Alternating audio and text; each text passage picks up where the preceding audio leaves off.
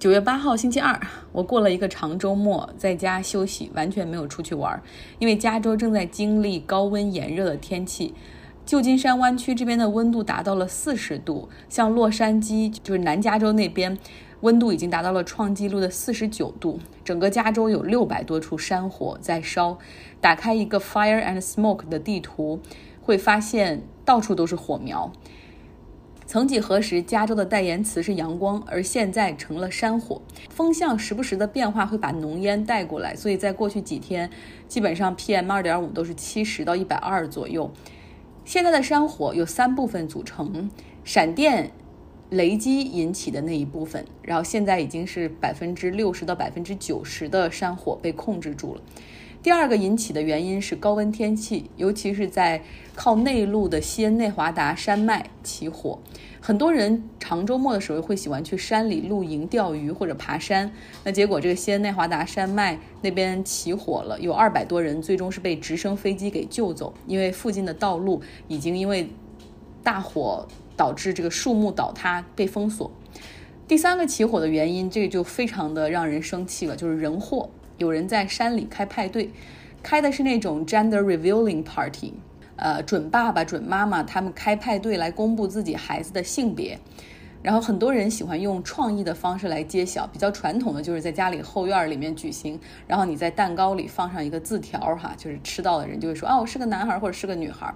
那现在这些人呢，就喜欢搞得很有创意，他们会把一些粉末，然后呢放到一个纸箱里面，然后把它吊在一个地方，然后让这个准爸爸、准妈妈来进行射击哈，然后里面的这个这个箱子一被打开以后，里面会出现不同颜色的烟雾，如果是蓝色的那种烟粉，就是男孩；红色或者粉色的烟粉就是女孩。这种派对他们喜欢在山里面开，结果呢，这种。结果有一个这种派对，它这个烟雾中所喷发出的火星点燃了周边的野草，然后迅速蔓延开来。这个大火的起火面积已经超过了七千英亩。这个涉事家庭的人员部分已经，这个涉事家这个家庭中的涉事人员已经被逮捕了，面临着高额的起诉和赔偿。因为有的人因为这场大火家园被烧，很让人生气哈。很久没有说更让人生气的美国总统特朗普了。大西洋月刊最近刊登了一系列的文章，揭露他对军队和老兵们的真实态度。在2018年访问法国巴黎的时候，他并没有像之前每一位到访法国的美国总统一样。会前往纪念在一战中阵亡的美军将士的这个一个墓地哈，一个 cemetery。他那个时候是临时取消了这个行程，因为他担心下雨天会破坏他的发型。同时，他对自己的幕僚们说：“我为什么要去那儿啊？那里躺的都是失败者，有一千八百名战死在一战中的美国士兵。当时他们是在法国帮着法国去一起抵御德军的推进。”那么这些牺牲的美国陆军，在特朗普看来就是 suckers losers。他说：“要不是愚蠢，怎么会被杀呢？要不是愚蠢，怎么会卷入这样的战争呢？”他有这样的言论，没有人觉得意外。大家还记得已故的美国参议员麦凯恩吗？他曾经在越战中被俘长达五年。几乎所有美国人都把他视为战争英雄，因为他备受敌人的折磨，但依旧保持对祖国的忠心和那种对战争结束的信念。那特朗普就公开说麦凯恩说这个被俘虏的是 loser，是失败者。麦凯恩在二零一八年的时候因为脑瘤去世，然后特朗普还说：“我才不稀罕去一个失败者、一个战俘的葬礼呢。”美国前总统老布什在二战中，他驾驶的战斗机被日本的海军击落，那他后来死里逃生，哈，游回到了美国的这个救援船只上。那特朗普暗地里一直也叫老布什 loser。一个特朗普身边的人透露说，他一直都不懂参军的意义，因为他自己从来都没有在军队中服役，哪怕是越战的时候，当时是强制征召，他父亲给他买通了一个医生的诊断，说他脚上长了骨刺，逃了兵役。在二零一七年老兵阵亡日 （Memorial Day） 这一天，他和当时担任白宫幕僚长的 John Kelly 一起前往阿灵顿公墓进行悼念。这基本上是每一年美国总统的一个例行的活动。John Kelly 他的儿子 Robert 在二零一零年战死在阿富汗，那他也葬在这个阿灵顿公墓里。当时呢，特朗普说要陪着 Kelly 一起到他儿子的墓前悼念哈。然后站在他儿子的墓前，特朗普对 Kelly 说：“我真的不懂这些人为什么要去送死呢？”所以可以想象 John Kelly 当时的心情。这他后来也是辞去了白宫幕僚长的职位。特朗普经常和军队里的人见面，然后经常忍不住就会当着面问说：“你看起来是个聪明人，怎么会当兵呢？”他曾经说：“哈，他给他上任之后，给每一个新晋阵亡的美军家庭都亲自打了慰问电话。结果呢，很多家庭向媒体反映说这是彻头彻尾的谎谎话，好多人也根本没有收到他的电话。一个2017年在尼日尔战场上牺牲的美军遗孀。”没有傻，他说了，他倒是收到特朗普的慰问电话了，但是特朗普打起电话，接到接通电话之后，却完全不记得她丈夫的名字，这让她更加难过，因为好像每一个丧生的美军士兵只不过是美国政府的炮灰而已。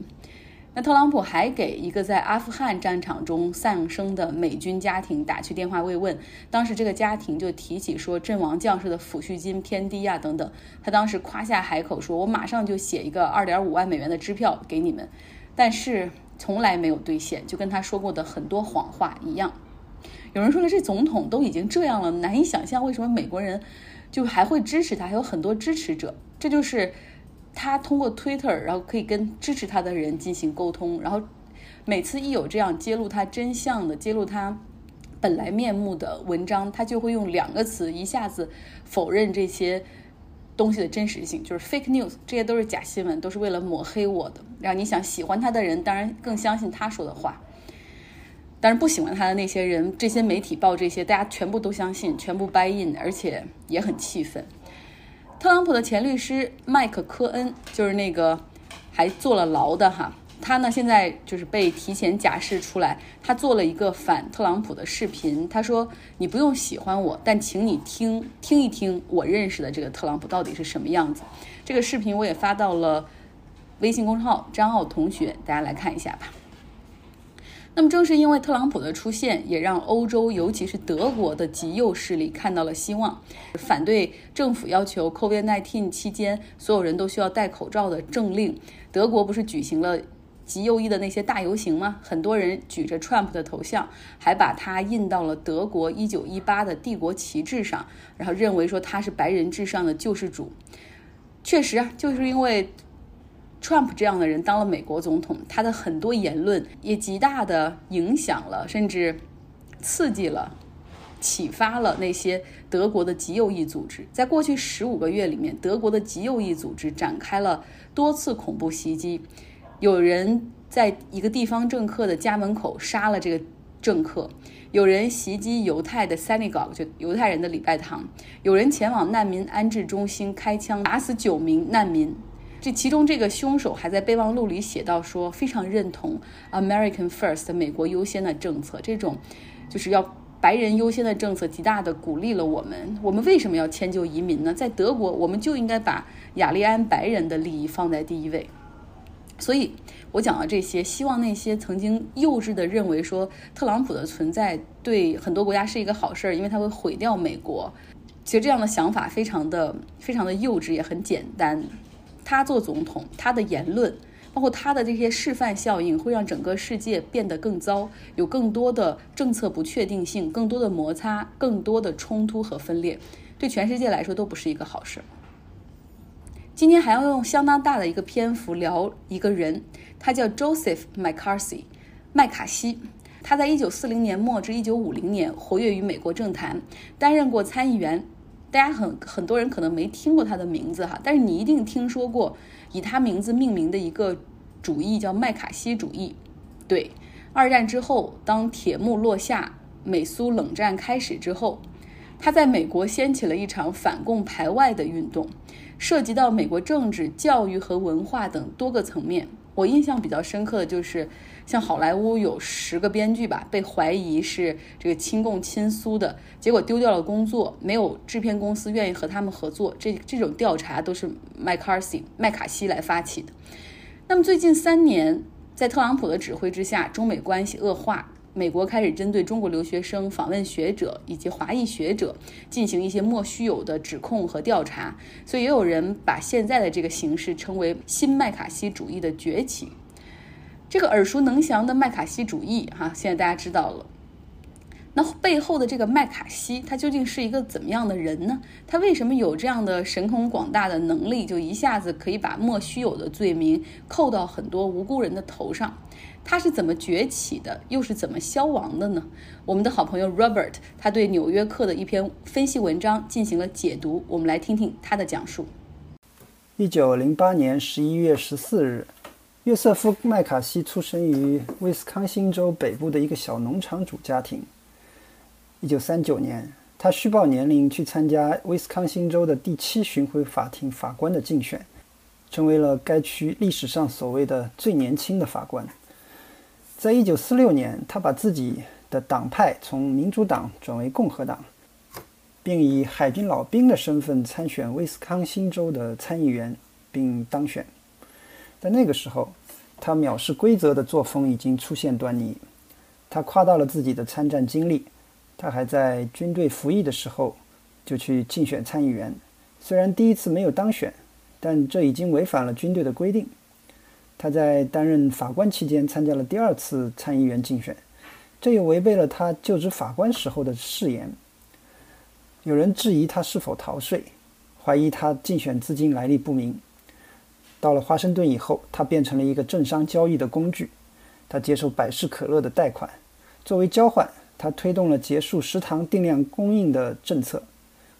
他从一家建筑公司获得资金，作为交换，他投票反对为公共住房提供资金。他显然从来不受道德或者意识形态的束缚。他的大多数同事都认为他是一个麻烦制造者，一个夸夸其谈者，一个完全没有基本的参议员礼仪的家伙。由于行为不检点和进行投机交易。赌博和酗酒，到了一九五零年初，他的声望一落千丈。在五零年二月九日是林肯的诞辰纪念日，按照传统，一年中的这个时候，共和党会派人到全国各地的募捐者那里去演讲。麦卡锡被安排到了一个显然希望他不会引起注意的地方。他的第一站是西弗吉尼亚州惠灵市的一个共和党妇女俱乐部。这个州在当时是一个顽固的民主党州。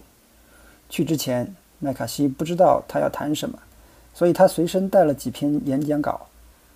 一篇是关于退伍军人的住房问题，另一篇主要是由某位撰稿人东拼西凑而成的关于政府中共产主义者的简报。麦卡锡似乎和第二个演讲没有什么关系，但他最终还是决定用这个稿子。目前不清楚麦卡锡当时到底在惠灵说了什么。他后来也声称已经找不到演讲稿，但是在当地一家报纸报道说，他挥舞着一张纸，上面写着二百零五名在国务院工作的共产党人的名字。这个新闻经美联社报道，很快就传遍了各地。事实上，麦卡锡没有这样的名单，他连一个名字都没有。他可能盘算过。在西弗吉尼亚州一家妇女俱乐部的晚宴上，尝试一下这种我手头有的噱头，没有什么问题。而且令他有点惊讶的是，这个方法居然奏效了。在他接下来的巡回演讲中，在犹他州的盐湖城和内华达州的雷诺市，都重复了他在惠灵市的演讲。但是在这些演讲里，名单上的人数变成了五十七人，这都没有关系。关键是他抢占了新闻头条，这才是他所关心的。而且，他将在接下来的四年半时间里持续占据新闻头条。惠灵市对于麦卡锡而言，就像特朗普大厦的自动扶梯对于特朗普而言。他在那里扔了一根点着的火柴，引燃了熊熊的山火。从1953年开始。麦卡锡把持了参议院政府运作调查委员会的一个常设分委会，并将其用于揭露政府里的共产主义者。因为麦卡锡主持了一切，这个分委会的其他参议员都不再愿意出席听证会，所以听证会变成了他的个人演出。他可以传唤任何人，而且对任何人都不必负责。在他主持这个分委会的一年半时间里，一共传唤了五百四十六名证人。从某种意义上说，麦卡锡是个专门往池塘里扔炸弹的人，而且仅此而已。他从不考虑收拾残局，他总是凭空做出无耻的指控，然后在他造成的震惊的余波当中继续寻找机会。一切平息下来之后，他就再扔一颗炸弹。他知道，每次他这样做，记者们有两个选择：要么可以中立地陈述他所说的话，要么可以质疑其真实性。他根本不在乎他们选哪一个做法。实际上，在他整个猎物生涯中，他也从没有真正把一个所谓的颠覆分子送进监狱。对他来说，重要的是他始终掌控着话语权。就像特朗普背后有默多克旗下的福克斯电视台的支持，麦卡锡得到了一家媒体集团赫斯特报系的支持。赫斯特报系放大了他所说的一切，在报纸的专栏区也有一些。专栏作者为他摇旗呐喊。这些作者在电视机还没有进入多数家庭的时代，吸引了数以百万计的读者。麦卡锡也曾阻止对他有敌意的报纸《米尔莫基日报》参加他的记者招待会，并怂恿集会上的支持者们去骚扰那些记者。从一开始，麦卡锡就受到了大量的批评，但几乎整个政界都害怕被他缠上。如果你和他正面对战，你会感到很难受；而如果你对他的挑衅置之不理，他又会爬到你身上来。他辱骂那些和他意见不合的人。他从德州的石油商那里获得大量的资金，他用这些钱来赶走那些冒犯他的政客。对他的支持者来说，他怎么说或者怎么做都不会错。民意调查专家乔治·盖洛普在一九五四年曾经说过。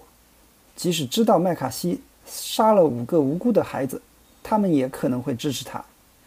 他的粉丝们喜欢他是个恶霸，他们也喜欢他去丑化那些绅士和特权阶层。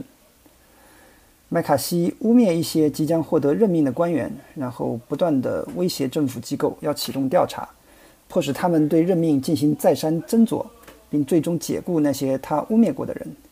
他不需要去证明任何东西。而且他几乎从来没有证明过，因为这无关紧要。如果你是个当时的美国政府官员，一旦你的名字从麦卡锡口中蹦出来的话，你的职业生涯就完了。把麦卡锡说成是阴谋论者都高看了他，他更像是个阴谋贩子。他有一个在任何场合都屡试不爽的话术，就是美国政府和教育机构。被一个共产党人和同情共产主义的人组成的秘密网络所渗透，这些人已经让斯大林和毛泽东在欧洲和亚洲得逞，而且他们还在努力把美国变成共产主义的独裁政权。麦卡锡的说法与众不同，而且非常古怪。他不像理查德·尼克松这样的普通政客那样去攻击那些对共产主义软弱的人。或者去攻击那些推行公共住房等社会主义政策的人。麦卡锡指责人们是共产主义阴谋的代理人。一九五一年，他声称，国防部长、前国务卿和马歇尔计划的设计者乔治·马歇尔一直都在为克里姆林宫的世界政策服务。听了他的指责，就连共和党人都惊呆了。马歇尔被大家认为是一个无私的公务员和个人廉洁的典范。共和党保守派领袖罗伯特·塔夫特对麦卡锡夸大自己的观点表示遗憾，但大多数共和党人最多也就做到这个程度。麦卡锡没有因为这种无端的攻击承担任何后果，而且对麦卡锡来说，更重要的是，他说了一些明显离谱的话，而且逃脱了惩罚。这个时候，他肯定意识到他可以逃脱任何惩罚。麦卡锡一直在撒谎。他甚至在不必要撒谎的时候也撒谎了。当他没有任何可以修饰的事实时，他就开始编造谎言了。他发现，如果他不停地重复自己的谎言，人们就会认为他一定是找到了什么根据。他甚至无法照着一个剧本讲下去。他说话漫不经心，气势汹汹。如果事情不按他的方式发展，他就会破门而出。他是出了名的懒惰、无知和毫无准备。但他相信自己的直觉，他喜欢混乱。他知道，他比大多数人更加能够忍受混乱，于是他用混乱来迷惑、分散注意力和扰乱别人。最终，当他因为对同事的不当行为而受到参议员的谴责，被要求签署道歉信时，他拒绝了。他直接把钢笔扔到了房间的角落里。他就像莫扎特歌剧里的弹簧一样，宁愿永远受到诅咒，也不愿意承认自己曾经错过。就像许多欺骗者一样，麦卡锡也很容易被欺骗。他经常把那些无辜的人抓起来，但实际上有一两个真正的间谍则完全愚弄了他。他用人草率，看重忠诚胜过能力。他也忠于那些他认为对他忠诚的人。讽刺的是，这最终导致了他的失败。听到这儿，大家会觉得这个麦卡锡喜欢混乱，喜欢制造分裂，喜欢上头条，喜欢大放厥词，不顾真假。这个人的行为和人格听起来怎么这么熟悉呢？对，就是美国总统特朗普，跟他其实有很多共同点哈。明天呢，Robert 还会带来这个故事的下半部分，讲这个麦卡锡到底是怎么消亡的。最后要说三件国内的事儿。第一件，西贝餐饮的老板他说了，九九六都过时了，现在他要实行的是七幺五，一周让员工工作七天，每天十五个小时。呃，他还说啊，这是完全建立在自愿的原则上来说的啊。你都说七幺五了，还提自愿，这也太假了吧。然后他还附加了一句，他说：“所有的奋斗都是喜悦的。”我觉得这句话的潜台词是看着员工为他的财富而奋斗，他是喜悦的。其实这就是压榨员工的剩余价值，让老板利益和财富最大化的一个典型啊！这样的企业，消费者应该用脚去投票，让他 out。第二个事儿是农夫山泉今天会在香港上市，在白酒，在白酒和酱油之后，白水又会成为投资者的一个新宠。农夫山泉的老板，他也会成为，很可能会很快成为中国的新首富哈，因为他持有的股权很集中。最初这个矿泉水的瓶装矿泉水的概念，是因为大家可能在户外旅行啊，或者是户外运动的时候会会喝，但是后来呢，衍生到大瓶的这种瓶装水、矿泉水，在家做饭的时候会用，在家饮水的时候会喝，甚至有人会用它洗脸。这其实，我觉得它的崛起也反映出消费者对这种饮用水质的这种担忧。第三个要说的就是，各地的大学都开学了，然后这学校响应上面的要求进行封闭管理，但是这完全是一个懒政，因为老师们并不封闭，社会闲杂人员进出也不受影响，甚至有的学校晚上还会把校内的球场啊，然后游泳池啊对外开放经营，还有人进来跳广场舞。那周末的 MBA、EMBA 课程也全部不受影响，就是外面的人完全可以轻松的进学校，只有学生实行全封闭管理，不得外出。这真的是非常不公平的懒政。也希望有在校的大学生可以给我们讲一讲你所在的学校现在的情况是怎么样。好啦好啦，今天的节目就是这样，大家有一个愉快的周二。